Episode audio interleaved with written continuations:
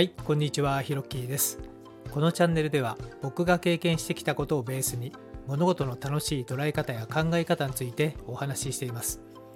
どうぞお茶でも飲みながらリラックスして聞いてみてくださいね。お急ぎの方は2倍速がおすすめです。では、ほら吹きチャンネル始まります。はい、じゃあ北原さん、今日はお時間いただきましてありがとうございます。はい、よろしくお願いします。よろしくお願いいたします。えー北原さんとの出会いなんですが、はい、えー2007年にですね、うん。まあ、横浜の有ママさんからの、まあ、ご紹介で、まあ、うん当時僕が作っていた雑誌のですね、まあ、インタビュー記事にご協力いただいた時だったんですね。ああ、そうですね。はい、であれから、まあえー2023年なんで15年経ちまして、うん。まあ、あのその間講演ですとか展示会うん、あと書籍ですね。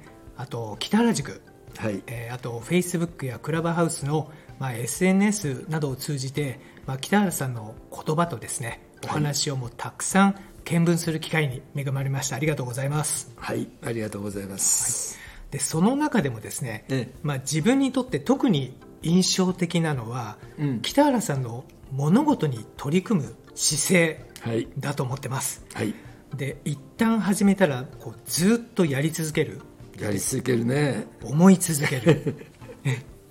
まあ継続する力がもう尋常じゃなくすごいっていうのを実はずっと思ってました、はい、はい、で今回のインタビューではええ。その北原さんの継続することについてのお考えと、うん、長く続けるコツなどについてお伺いしたいと思います。そうですか。まあ、あの、よくね、好きな言葉で、継続は力って言葉がありますよね。はい継続は力、うん。さら継続は力、さら継続は力、さらなる継続は宝、だから、さらなる継続は時代を作る。あその先があるんですね。さらなる継続は歴史を作るというね、うん、これはあの歴史の四段活用と言ってますけど。覚えやすいですね。そうそうそ四段活う。まあでも本当に継続は力だなって思うことはたくさんあるし、例えばコレクション、用はい。僕はだから二十歳ぐらいから物を始めあまああの二十歳ぐらいから物を集め始めたわけです。はい。それも例えば博物館をしようと思って集めたわけではないし、はい。たまたま自分の部屋を好きなものでこう飾りたいなって、それであの最初は拾った柱時計から始まって、はい。でそれからあとは真空管のラジオはい。だとか、コカ・コーラの看板だとかね。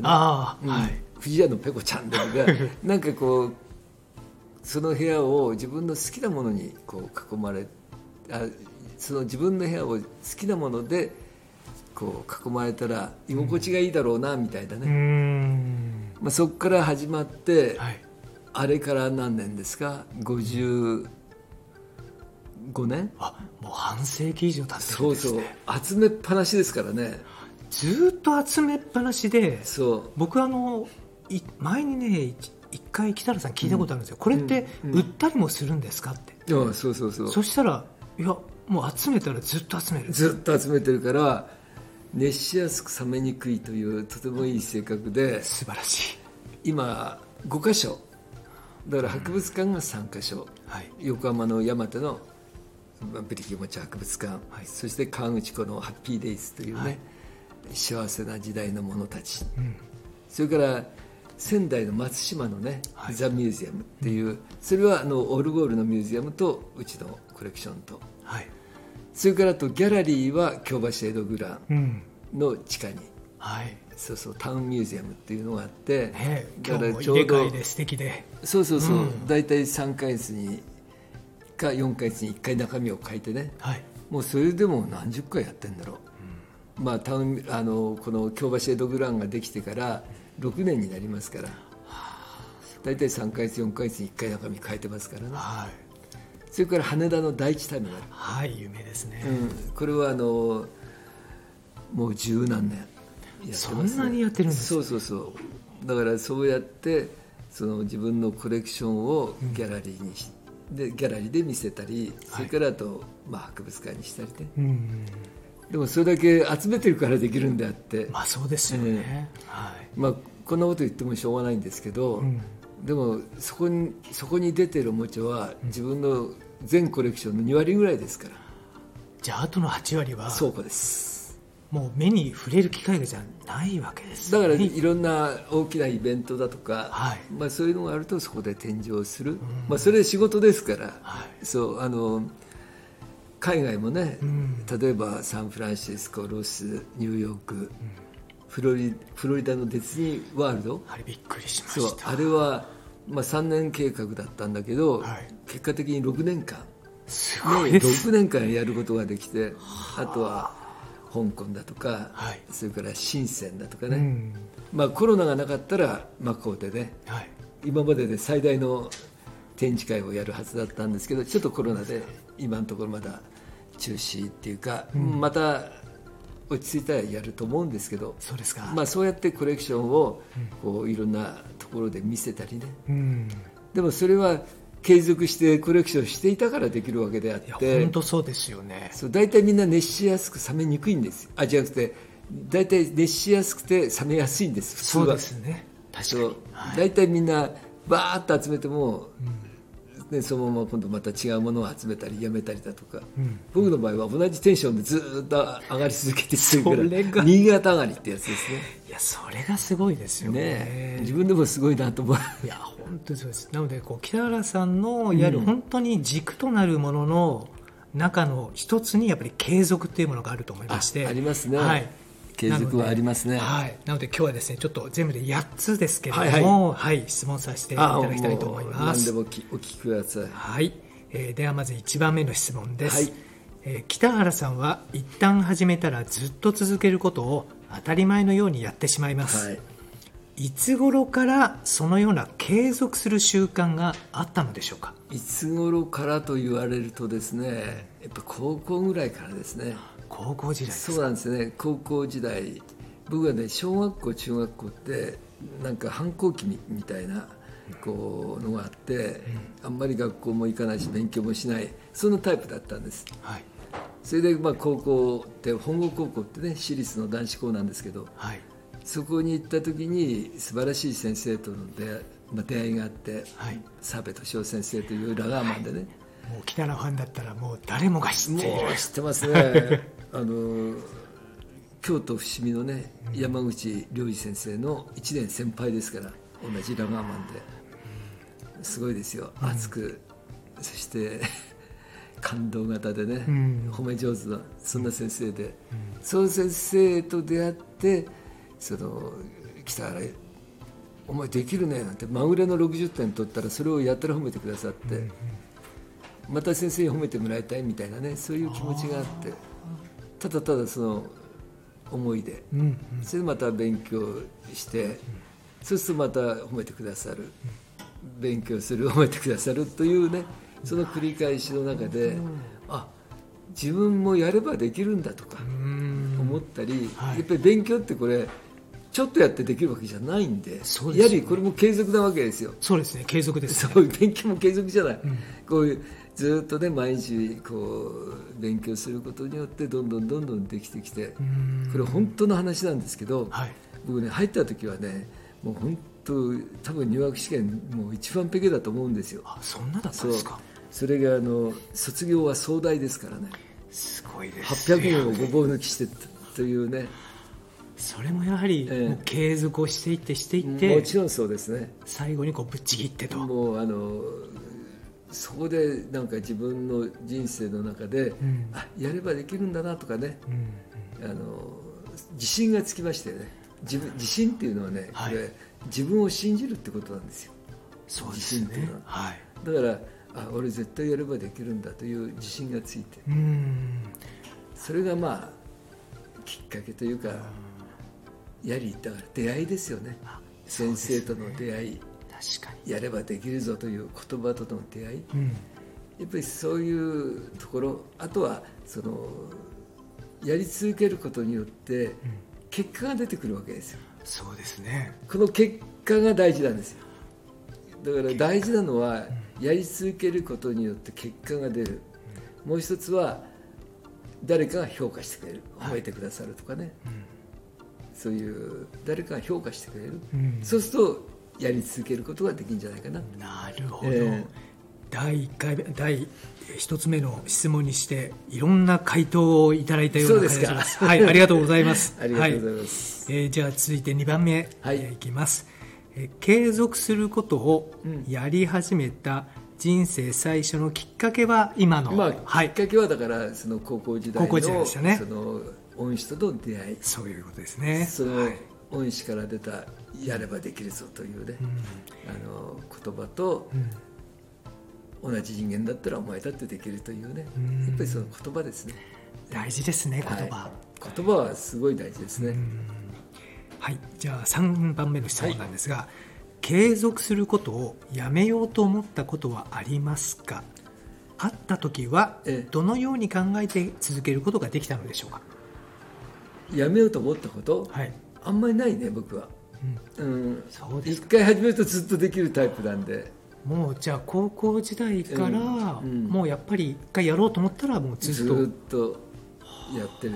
何でもやってるね、そこがやはりうん。普通の、うん、先ほど北原さんもおっしゃってましたけども大体は、うん。まあ熱し熱しやすく冷めやすい冷めやすい。いや本当に熱しやすく冷めやすい人はいっぱいいるよ。大体ほとんどそうじゃない、そう思います。あのコレクションってもねあの僕もいろんなこうコレクターの方知ってるけど、コレクションしていてまた途中で違うものを集め始めたりだとかねもうやめちゃったりってほとんどそうだよ、そうなんですね。うん、だ、からずーっと集め続けるってなかなかいないね、はい、うん、そういうもんなんですね。なんかコレクターって言われる人って大体ずっとなんか集めるイメージが、あだからコレクターって言われる人ははい、継続力がある人です。なあそういうことなんでだからすねコレクションを始める人はたくさんいるけど、はい。やっぱり本当にコレクターって言われる人は継続力が間違いなくありますね。なるほど。残ってる人,、人も限られるというこそういうこととです。ねそういうことです。なるほど。勉強になるそうですか。なはい。じゃあ次4番目いきます、はい。継続するために一番大切にしていることは何でしょうか？継続するために一番大切にしていること？はい。一番大切にしていることは自分の中で一回決めたらそれをやり続ける、もう自分がやらないとはい。ね、誰かに、ね、こうやれよって言われるよりやっぱり自分の中でやるというね、なるほど、うん、やって結果を出すということだろうね、あーうん、確かに。一番大切なのはうん。ずっとやってても全く結果出ないとあ、まあ、ずっとやっていて全く結果が出ないと、はい。これは継続できないと思うからね。確かに。ちょっと心折れちゃいそうですよね。おそうそうそう。だから少しでも結果が出てくれば人は続けることができるんじゃないかな。あとそれをやっぱり評価してくれる人。そうですね。うん、あすごいね。とかね。うん。やっぱ褒めてくれる人？はい。そういうのを見つけないとダメか分かんない。北原さんの場合は、まあえー高校時代はその恩師の先生で、はいそうだね例えばその褒めてくれる方っていうのは僕なんかすごいイメージしちゃうのはやっぱりうん。奥様の純子さんなんかもそういう、まあ褒めてくだうちのさるんじゃないかと。女房は褒め上手だけどそれでもコレクションやって褒めてはくれないからね「わあすげえ集めてすごいね」とは言ってくれないじゃない。そういうものですか。そうだよ。そうですか。だからあのそれぞれのジャンルで、はい。自分がこう継続していることに対して評価をしてくれる人。うん。でそういう人をはい。僕は見つけるのがうまいのかな、なるうん。ほど、それぞれの分野でね。あじゃあそういった方に北原さんも、うん。こうちょっとどう？みたいな形で。まあそうだね。あの、まあ、例えばね、はい。これ例えばの話だけど例えばこう僕はあの腹筋ローラーってはい。もう存じ上げております。腹筋ローラーって50の時から始めたんですよ。50の時もう20年以上前ですねそうだね。25年前ですね、はいあれも1日30回？ずーっとほぼ毎日やってるね。やっぱりどっかね例えば出張で泊まりに行くだとかはい。そういう時はねはい。その腹筋ローラー持っていけないからはい。でも一回ねあのよく飛行機でこうなんつうのこう荷物検査するじゃない、はい。そしたら腹筋ローラーの中に入ってた。女房が入れた これ何ですか？みたいな。何ですか？って。あこれ腹筋ローラーです。みたいな。笑っちゃったけどね。だからほぼ毎日やってだから25年。もうそれも継続しているものの一つですよね、まあ、いや継続してますよ。1日30回、うん、10回1セットの3セット。やんないと気持ち悪いんですよなんか。あもうそういう体になってる。そうそうそうそうあでもそういう方はたくさんいると思いますよ。例えば、うん、ウォーキングをね毎朝やってるだとか、はい、毎晩やってるだとか、はい、よく毎晩お酒飲んでるあれは継続じゃないと思いますけどね。そうですね。あれは継続じゃないと思うんだけど。あれは好きでね。そうそう。だからあのウォーキングにしても、うん、あとジョギングだとかね、まあ、僕の場合だったらそういう腹筋ローラーだとか、はいそれはわざわざ行かなくてもできるできるんですよ。あそうですよねご自宅で。家でどこでもできるし、はい、あのだからなんか一日とにかく30回やらないと、うん、なんか、うん、なんか気持ち悪いな。でもあれやったおかげで、はい、腹筋と背筋、はい、だから年齢に比べまあ他の、ね、同じこう年齢に比べたらダントツあるね、腹筋と背筋は。いやもうたまにちらっと佐島に行った時に、うん、夏とかにね、うん、ちらっと拝見することあるんですけどいやもうだからこれは尋常じゃないあれをやったおかげでだって1日だってものの5分もかかんないから。ただ毎日やってるからね。そうするとまあゴルフも56から始めたり、はい、サーフィンも56から、だからそういう運動に関して言えば、腹筋と背筋ってやっぱりどの運動でも必要なわけですよ。基本ですもんね。そうそうそう。だからそういうことを考えたらあのおかげで割合何でもね、こう上達も早いし、えー、もうできるようになったの？とかね、みんなびっくりしてくれる。なるほど。な、いやすごいな。北原さんの秘密がどんどん分かってきますね。はい嬉しいですね。はい。えー、ではですね次ですね。5番目の質問です、はい、継続することで得られる一番のメリットは何でしょうか？一番のメリットはやはりですね継続していることによってみんなが評価してくれます。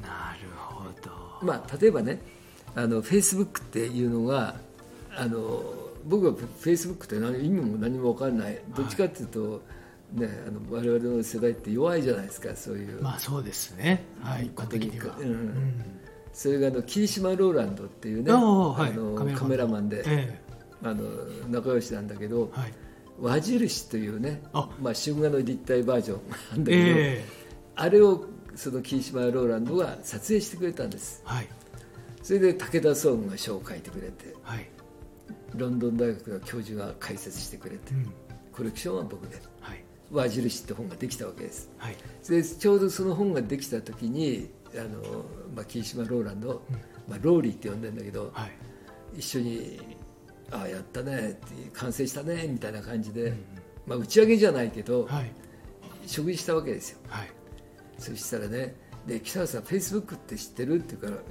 うん知らない」っつったら「うんうん、いやフェイスブックってこういうのをこうやって例えば例えばね今どこどこにいるんだけど、うん、美味しい店知ってるって、うん、こうフェイスブックで言うと、はい、たったったったったって入ってくるんですよそれであの、まあ、霧島ローランドがね、うん、実際に今あの横浜の元町にいるんだけど、美味しい店知ってるってこう出すじゃない、はい、いろんなとこからいろんな素晴らしいすごいねこれみたいなそれ誰でもできるのって、はい、誰もできるって本当これすごいじゃんみたいなそれであの設定してくれたわけですよ。ああ霧島ローランさんがフェイスブックを設定してくださったんですね、うん、それでそうでしたか。それで最初はこういうこう例えば写真撮って、うん、今ここにいるみたいな、うん、そうそうそれでもねだ誰かこう入れてくれるんですよ、はい、あすごい入れてくれた本当だみたいな感じで。嬉しいですよね。いや嬉しいじゃない。誰か見てるんだみたいな、うん、それでちょうど12月ぐらいだったんだけど、うん、でもねただ今日何食べたとかね、うん、それもいまいちだなと思って、はい、それで僕は言葉コレクターなんですよ。そうですよ、ね、だからあの言葉コレクターって変な言い方なんだけど例えば、まあ、本もね例えば珠玉の日本語時世の句だとか、はい。それからあの88の名言だとかね、うん。こういい言葉っていうのは絶対人生を変えるから、はいまあ、言葉とかそういうねすごく興味があるわけです。はい。だったらフェイスブックで、うん。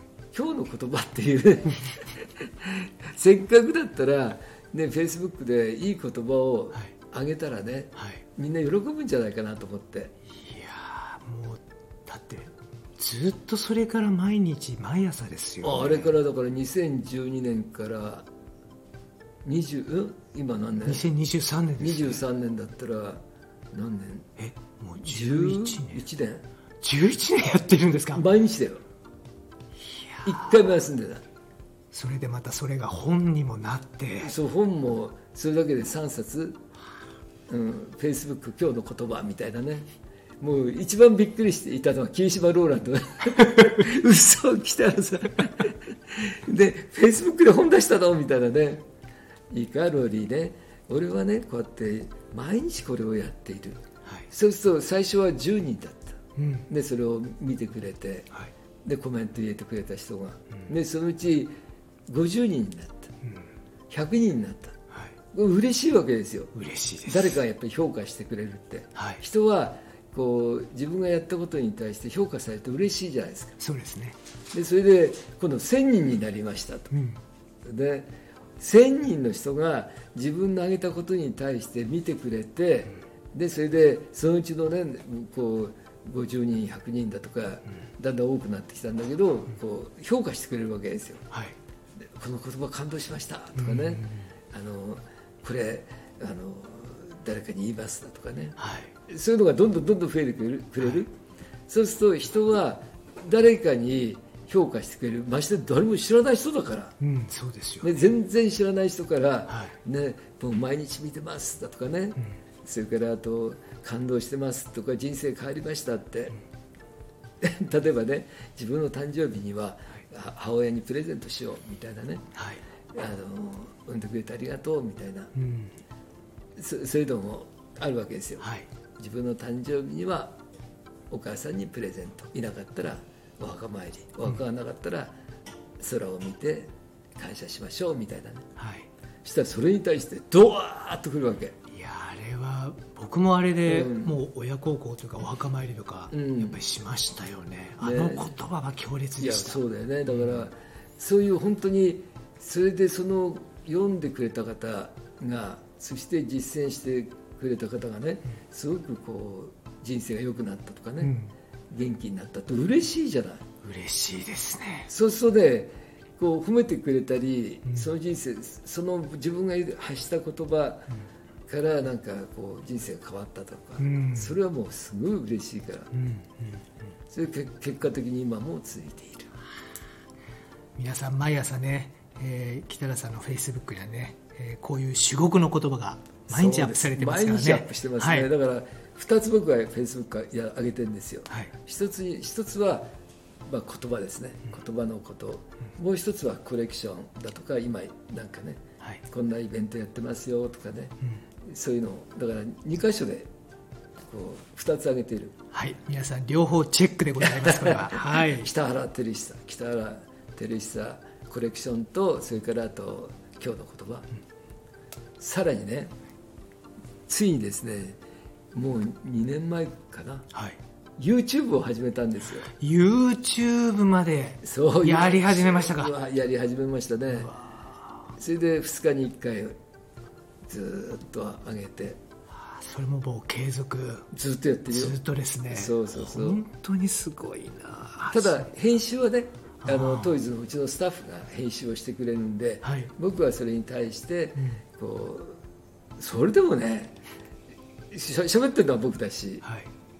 選ぶのも僕だし、はい。だからそれはそれで結構、まあ、大変といえば大う変ん。なんだけどでもやはり見てくれる人が多いとはい。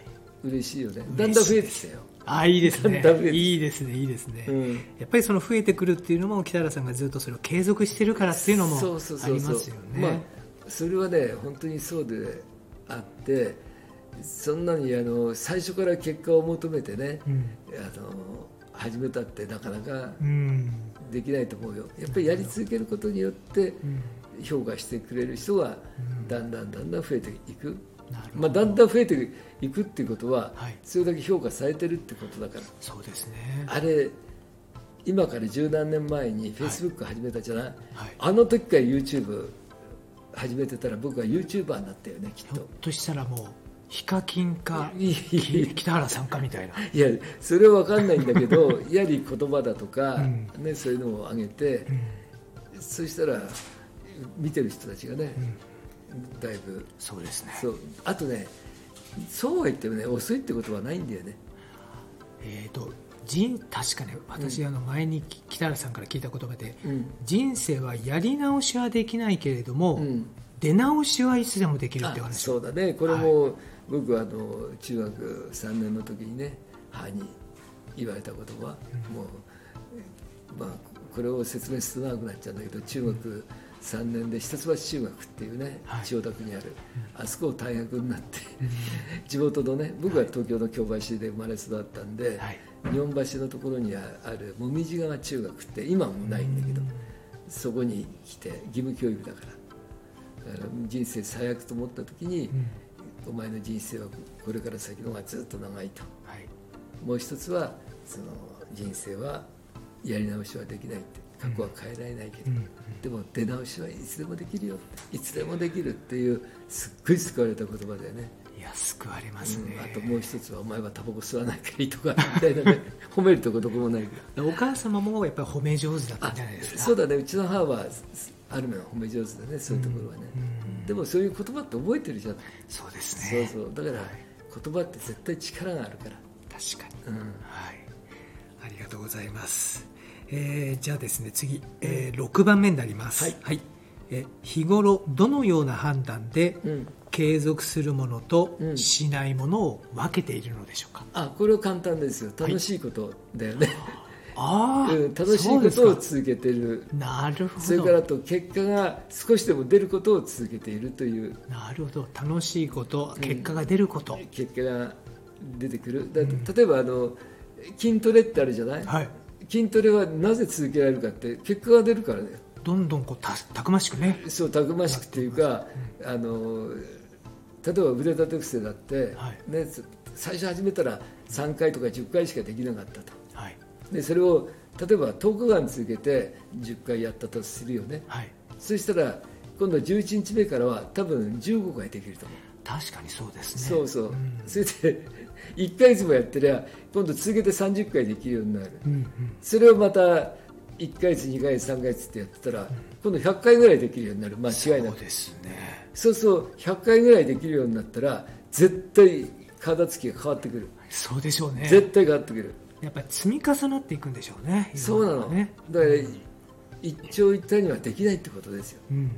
なるほど。だからやっぱりこう継続することによって結果が出るようなことってたくさんあるんだよね、うんうんそれで結果が出てきた時にさらに向上心が湧いてくるとういう、ん。もっとその上に行きたい。はい。もっと頑張りたいって。そういうその繰り返し。なるほど。でもそれを経験するのにははいやはり継続しなきゃ。なるほど。そうそう、こう北原流のこの継続についてのですね、うん。こうなんか基本的なものがですねどんどんどんどんこう明るみになってきたようなそんな形。ローマははい。一日にしてならずとかね、うんうん。いい言葉あるじゃない。ありますね。この間ねあのある方の100歳のそのお祝い、はい。まあ、ある方っつっても加藤時子さんのお母様なんあだけどねそうですか。100歳それでスピーチちょっと頼まれて。はい。老婆は一日にしてならずって。どうだった受けた受けました。老婆は一日にしてならずって言葉があります。そんな言葉ないですね。やっぱりこうね、うん。でもすごくお元気で。ああうん。いいですね。そうですか。そうそうそう。ありがとうございます。じゃあ7番目の質問です、はい最近始めたうん。継続していることは何がありますか、最近のもういっぱいやってるからだってフェイスブックに、うん。あツイッターあツイッターじゃないや。あれだ、あの TikTok え？TikTok も？そうよ。それは知りませんです。TikTok も始めた TikTok も始めたしあとはあのクラブハウスっていう音声 SNS クラブハウスも、うん。でもクラブハウスずいぶん長い間もう。いやな長い間ってあれ2年前から始まったじゃない？2年前の1月から始まって。それで僕はそのクラブハウスってな全然意味も何も分かんなくて、はい。そしたら岩田君っていうねはい、学校の後輩がうん「いや北原さんこれ北原さん向きで絶対いいですよ」って。俺喋るの好きじゃない？すごい。はい、そうですね。喋るのねあの、うん。北原さん絶対向向きですよなんて言われて、ん。どうやってやるの？っつったら「いやこうやってこうこうこうこれでできます」みたいな、だから僕はね忘れもしない節分の日だったからはい。2月3日？はい。去年一昨年。どどしはい、だよね、うん。その2月3日からスタートして、はい、そっからずーっとやってるよ。えひょっとしてあの僕最初の頃、うん。長野にその時いたんですけどそうだね。夜うん。10時にテルズバーってテレズバーそれそれ。あれもずっと。ずっとやってる。すっごい去年の8月までは毎日だったの。は毎日月火水木金土日と。土日もなんですそうそう。それで去年の8月にふと冷静に考えた時にはい。コロナ禍が、ね、コロナがちょっとこう落ち着いてきてはい。今度は講演の仕事だとかあと出張鑑定だとか、はい。やっぱりだんだんだんだんこう同日ってあるわけ鑑定団のはい。収録だとか、はい。出張鑑定、はい。それからあと講演の仕事ってうん。だんだん増えてきたんで、はい。これ結構きついなと思って、はい。土日は休もうみたいな。休んでください。そう。でももう600回の後半だよ。だからほぼ毎日ほぼ毎日っていうか土日以外は毎日やってる。丸々2年以上。2年以上。そうそうそう。あれみんなびっくりしてるよね。いやびっくりですね。だってあれで最初はブワーってみんな始めたじゃない。そうなんですよ。それで一気に引いてったじゃん。もうどんどんもう本当に北原さん最初に冒頭おっしゃった通り、うん。やり始めたんだけどまあいいかだんだんもうみんなそうだよね。やらなくなっていく、うん。それを僕はね、継続力の北原はねずーっとやってる。だから一回始めるとできるのよ僕は。はうんあ、すごいな。んかわかんないけどそれで、はい。例えばねクラブハウスだって一人でやってりゃできないと思う。まあ、そうですよね。そうやっぱり、ねそのクラブハウス僕が上げるとやっぱり何人も何十人もね、うん、一番多い時1000人ぐらい来てくれたからね。1000人のリスナーさんが。だってゆ夜の,、ね、その10時だとか10、まあ、10時半、はい。12時近くにはい。1000人ぐらいの人が来てくれてでそこで喋ってるって異様だよね普通、いや夜10時にうん、聞くって結構気合い入れますよこれリスナーにとっては。聞くの方も、あえ。えの聞く方も大変だと思うし、まあ、もでもでも僕はずっとやり続けることによって、まあ、今はそんな1000人も来ないんだけどうん。それでもね、はい。あの100人近く来てくれたり。はい。でもそこでまた知り合った方たちがまあ多い多い。いろんなコラボレーションされてますもんねだからそこでいろんな方と出会い。でも人生ってやっぱ出会いなんだよ実は。そうですね本当そうどういう人たちと出会っていくってはい。すごく大事なことであって、ん。やっぱり出会いの場としてねはい。例えばそれは一つにはフフェイスブックもそうだし、うんね、それからあとクラブハウスだってそうだし。はい。でもそれを積極的に継続することによって本当にいい出会いがたくさんうん。あって。はい。あの僕と一緒にやっている福光恵子さんっていうねはい。彼女はついに本も出したもんね。す見ごいよね。ました。すごいですね。そうそうそう。恋でつながる開運人生みたいなすねごいな。だからそれってうんやはりこう継続することによってね。確かに。やっぱりその自分たちの仲間がそうやって本出してもうみんな本出してるよいろいろ。すごいですよね。ですからあれですよね。やっぱりお話聞いてると北原さんが継続するのは、うん。例えば最初は本当に個人的な理由からっていうのもあるかもしれないんですが、そうだね。それにこう皆さんがうん。巻き込まれていって、うん。周りの人たちのために継続していくみたいな、うん。なんかちょっと発想がちょっと公になっていってるような気がするんですけどどうでしょう？周りの人のためというより自分のためで。あ自分のためですそうかそうそれはあの 正直です。そうそう。いやいや自分のため自分が楽しいから、はい。でそれで自分の周りの人がねそうやって本を出したり、はい。それからあと人生が良くなったとかね、はい。病気が良くなったとかね。はい。なんかそういう言ってくれると嬉しいわけじゃない。そうですね。嬉しいですね。そうそう、だから実際にクラブハウスだって、はい。